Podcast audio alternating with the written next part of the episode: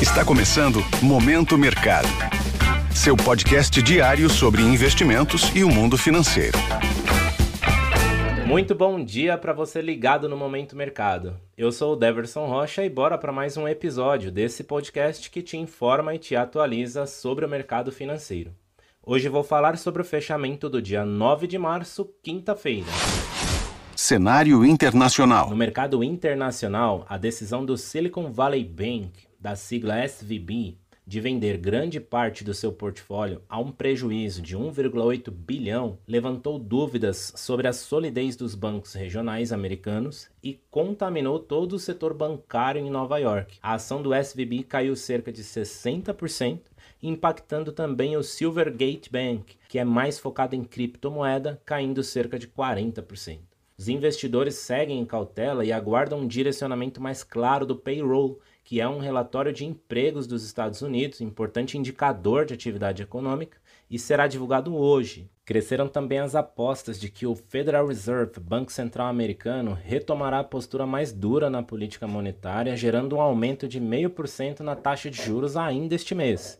Em meio a este cenário, o índice S&P 500 fechou em queda de 1,85% a 3.918 pontos. Posições compradas, ou seja, que apostam na alta dos índices, foram desfavorecidas. Apesar disso, na renda fixa houve espaço para ajuste de posições, com o apoio da alta nos pedidos de auxílio-desemprego na semana passada. As taxas dos títulos públicos dos Estados Unidos fecharam em queda em toda a curva, portanto, posições aplicadas, que são aquelas que ganham com a queda das taxas, foram favorecidas. No câmbio, o índice DXY, que mede a variação do dólar frente a uma cesta de seis moedas fortes, recuou 0,33% aos 105.309 pontos. O preço do petróleo caiu no mercado futuro, pois a inflação mais fraca do que o esperado na China também contribui com um cenário desfavorável para as commodities.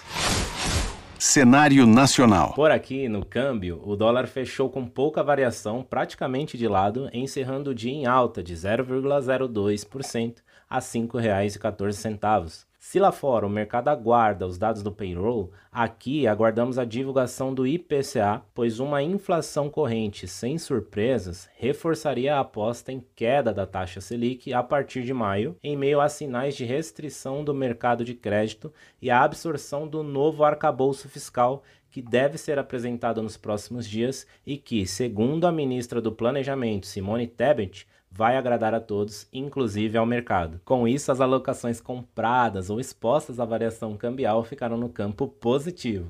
No mercado de juros futuros, as taxas recuaram em toda a curva, apoiadas pelo cenário de juros no exterior e arcabouço fiscal, portanto, as posições de investimentos que apostam na queda dos juros futuros apresentaram um resultado positivo. Na bolsa, o Ibovespa recuou 1,38% a 105.071 pontos, acompanhando seus pares no exterior. Destaque positivo vai para a Azul, subindo cerca de 19%, Gol e CVC cerca de 9%. No lado oposto do Ibovespa, forte correção em Vida, caindo cerca de 34%, após a empresa ter divulgado nota com esclarecimentos ao mercado sobre alternativas para fortalecer a estrutura financeira, com possibilidade de aumento de capital por meio de emissão de ações. Em meio a este cenário, as posições compradas no principal índice da Bolsa Brasileira foram desfavorecidas pontos de atenção. Na agenda do dia, como mencionado anteriormente, fica no radar o payroll e a taxa de desemprego nos Estados Unidos. Vamos acompanhar também o discurso de Christine Lagarde, presidente do Banco Central Europeu, que poderá trazer novidades sobre a política monetária. Por aqui teremos a divulgação do IPCA de fevereiro, principal indicador inflacionário da nossa economia, e fiquem de olho nos desdobramentos do nosso cenário político que pode nos trazer previsibilidade econômica. Sobre os mercados agora pela manhã,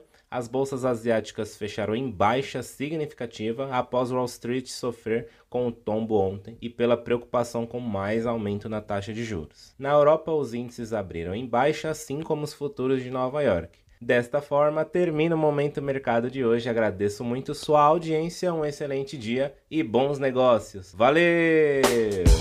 Esse foi o Momento Mercado com o Bradesco sua fonte diária de novidades sobre cenário e investimentos.